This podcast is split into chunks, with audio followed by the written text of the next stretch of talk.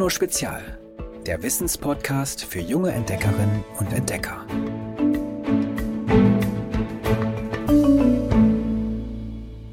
Hallo ihr Lieben, heute tauchen wir mal wieder ab in den Ozean. Denn in dieser Folge geht es um Haie. Die haben leider einen furchtbaren Ruf.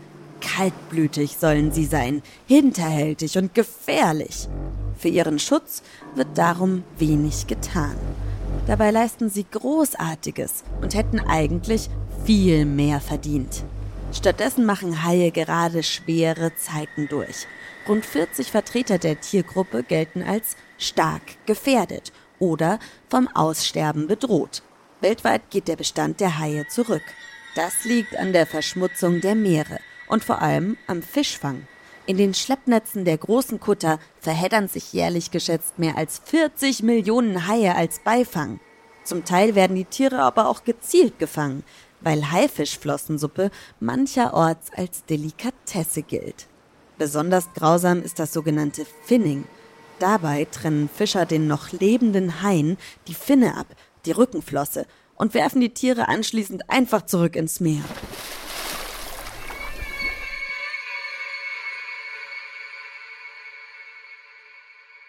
Ich möchte die heutige Folge darum nutzen, um auf die Tierart aufmerksam zu machen. Und zwar, indem ich den Haien eine Geolino Spezialauszeichnung verleihe. Und zwar in der Kategorie Lebenswerk. Was? Diese gemeinen Killer werden hier geehrt? Denkt ihr vielleicht jetzt. Und ja, es stimmt, manche von ihnen können uns wirklich gefährlich werden. Die Mako-Haie zum Beispiel mit ihren bis zu 54 messerscharfen Zähnen. Aber deshalb sind sie noch lange keine menschenfressenden Monster. Okay, zugegeben, in Surferinnen und Surfern sehen sie eine mögliche Beute. Meist bleibt es aber bei einem Probebiss, bei dem die Tiere feststellen, dass wir ihnen gar nicht schmecken. Will man trotzdem nicht erleben, ich weiß, aber außerdem sind kaum ein Dutzend der Haiarten für solche Attacken verantwortlich. Zur Tiergruppe der Haie, die ich heute hier ehren will, gehören aber mehr als 500 Arten. Vom busgroßen Walhai, der sich von Plankton, kleinen Fischen und Tintenfischen ernährt, bis zum gut Bleistift kleinen Zwerglaternenhai, von wegen eiskalte Killer. Wir unterbrechen mal ganz kurz für Werbung. Ihr kennt ja den Deal. Ihr könnt den Podcast kostenlos hören und dafür gibt's ab und zu Werbung. Bis gleich. Die heutige Folge wird euch präsentiert von unserem Werbepartner Frosch für ein Zuhause zum Wohlfühlen. Bereits seit 1986 gibt es die Marke mit dem grünen Frosch. Seitdem setzt sich Frosch aktiv für den Klimaschutz ein und ist damit ein Ökopionier der ersten Stunden ob Wasch- oder Putzmittel. Frosch bietet seit jeher die ökologische Antwort und setzt dabei immer der Umwelt zuliebe auf einen ganzheitlich nachhaltigen Ansatz entlang der gesamten Wertschöpfungskette. Seit über 400 Millionen Jahren streifen Haie schon durch die Ozeane. Das ist doch mal beachtlich. Damit haben sie die Dinosaurier locker überlebt, haben Vulkanausbrüche überstanden und Meteoriteneinschläge. Aber mal ehrlich, würden Haie an einer Castingshow teilnehmen? Giolino sucht das schützenswerteste Tier? Würde jemand für sie anrufen? Vermutlich nicht. Große Pandas hingegen bräuchten vor laufender Kamera nur mit den Knopfaugen zu klimpern, schon würden die Leitungen glühen. Kein Wunder also, dass für die Rettung der plüschigen Bären viel getan wird und für die der Haie wenig. Dabei sollten ganz andere Werte zählen, besondere Fähigkeiten zum Beispiel. Davon haben Haie so viele, dass es wahrscheinlich fünf Folgen bräuchte, um sie alle aufzuzählen. Aber eine kleine Auswahl will ich erwähnen. Haie können zum Beispiel mit dem ganzen Körper schmecken, weil ihre Geschmacksknospen über die Haut verteilt sind. Um zu erkennen, ob ihre Beute appetitlich ist oder nicht, brauchen sie sich darum nur daran zu reiben. Und weil das Riechzentrum bis zu zwei Drittel ihres Gehirns ausmachen kann, gelingt es ihnen nur einen einzigen Tropfen Blut in einem ganzen Schwimmbecken aufzuspüren. Außerdem sind Haie mit Elektrosensoren ausgestattet, den lorenzinischen Ampullen.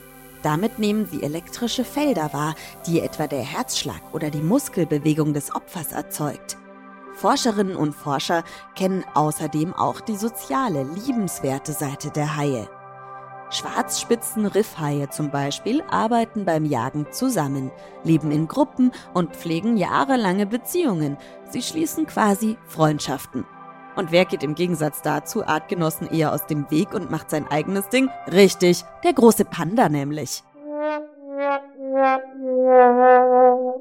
Und das hören manche vielleicht nur ungern, aber ob die knopfäugigen Panda-Kuschelbären auch in Zukunft auf Bambussprossen herumkauen oder nicht, ist, zugegeben, bisschen fies formuliert, aber fast ein bisschen egal.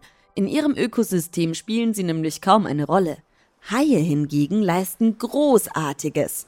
Es spricht nur niemand drüber. Und es kommt falsch an. Die fressen manchmal Aas und haben es bei der Jagd vor allem auf kranke und schwache Tiere abgesehen, heißt es da zum Beispiel. Das klingt natürlich, als wären sie gemein und hinterhältig. Bestenfalls klingt das noch nach Müllabfuhr der Meere. Dabei könnte man es viel schmissiger formulieren, zum Beispiel so. Als Gesundheitsdienst der Meere geben Haie alles. Durch die Speisevorlieben verhindern sie nämlich, dass sich Krankheiten ausbreiten. Außerdem haben gesunde, starke Robben und Delfine dadurch bessere Chancen bei der Fortpflanzung. Tiger oder Riffhaie halten sogar ganze Ökosysteme im Gleichgewicht. Wo sie fehlen, gehen Seegraswiesen oder Korallenriffe zugrunde. Der Lebensraum unzähliger anderer Tiere und Pflanzen. Nirgendwo sonst im Meer tummeln sich so viele Arten wie in Korallenriffen. Bis zu einer Million könnten es sein, vermuten Forschende. Zu den wichtigsten Bewohnern zählen Haie. Sie stehen an der Spitze der Nahrungskette und vertilgen kleinere Raubfische wie Barracudas. Ohne Haie würden diese sich extrem vermehren und zunehmend algenfressende Papageienfische erbeuten. Dadurch gäbe es mehr Algen, logisch. Die würden wiederum Korallen überwuchern und so den Lebensraum unzähliger anderer Tiere und Pflanzen zerstören. Wir unterbrechen nochmal kurz für Werbung. Gleich geht's weiter. Gelingt Frosch das mit der Nachhaltigkeit? Indem zum Beispiel Rohstoffe, die in Rezepturen eingesetzt werden, pflanzlich basiert sind und zunehmend auf Wirkstoffe aus europäischem Anbau zurückgreifen. Die Flaschen bestehen aus 100% Altplastik, die je nach Plastikart zwischen 20% bis 100% die lokale Wertstoffquelle, den gelben Sack, die Tonne, nutzen und so hochwertig im Kreislauf gehalten werden. Denn bei Frosch ist Nachhaltigkeit kein Trend, sondern seit über 35 Jahren gelebte Firmen- und Markentradition. Weil Haie einen so großen Einfluss auf die Artenvielfalt haben, bezeichnen Biologinnen und Biologen sie als sogenannte Schlüsselarten. Schlüsselarten wie Haie sind schwer zu ersetzen, wenn sie verschwinden. Keine andere Art könnte ihre Aufgabe im Ökosystem übernehmen. Auch kleine Tiere wie Waldameisen oder Bienen können Schlüsselarten sein, genau wie Pflanzen und Pilze. Obwohl sie so wichtig sind, rufen Organisationen kaum zu ihrem Schutz auf, weil sie meist weniger beliebt und bekannt sind und sich deshalb mit ihnen weniger Spenden einsammeln lassen. Ganz anders sieht das bei niedlichen oder majestätischen Tieren wie Tigern, Walen und großen Pandas aus. Sie werden Flaggschiffarten genannt und sind sozusagen die Aushängeschilder im Artenschutz. Menschen geben gern Geld für sie, obwohl die Arten oft keine große Rolle für das Ökosystem spielen, in dem sie leben. Trotzdem lohnt es sich, sie zu schützen. Spenden und Aufmerksamkeit nützen auch anderen Arten.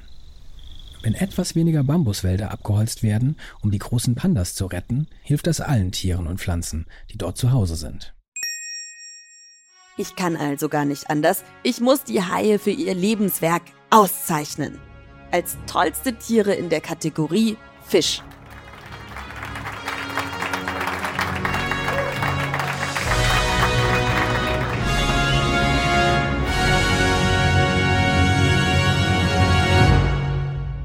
Doch so ein Preis allein setzt bestenfalls ein Zeichen. Was Haie eigentlich verdient hätten, dass ihre Lebensräume noch stärker geschützt werden. Die Gebiete dafür müsste man klug auswählen. Riffhaien zum Beispiel bringt es wenig, wenn Schutzzonen zu nah an der Küste liegen, denn vermutlich wird den Haien selbst dort die Fischerei zum Verhängnis. Bei der Jagd schwimmen sie schnell über deren Grenze hinaus und landen so doch in den Netzen. Deshalb sind nur entlegene, wenig befischte Bereiche im Ozean für Haie echte Rückzugsgebiete. Am meisten würde es ihnen aber wohl helfen, wenn weniger Fisch auf unseren Tellern landet. Ich versuche, so wenig Fisch wie möglich zu essen und wenn dann aus nachhaltiger Fischerei. Also, liebe Hörerinnen und Hörer, macht es mir nach, feiert mit mir die faszinierenden Meeresräuber und esst mehr Gemüse. Leckere Rezepte gibt's auf geolino.de. Wie wär's zum Beispiel mit einer feurigen Kürbispizza mit Kichererbsen oder kunterbunten Gemüsechips? Wenn euch da das Meeresfeeling fehlt, kein Problem. Auf geolino.de haben wir auch ein Rezept für einen Gurkenradieschenfisch für euch. Sehr fein, versprochen. Hm, hm. Mal schauen, was unsere Witzekiste heute so zu bieten hat. Hallo, ich bin Henry, ich bin acht Jahre alt und das ist mein Witz. Wie streiten sich Schafe? Sie kriegen sich in die Wolle.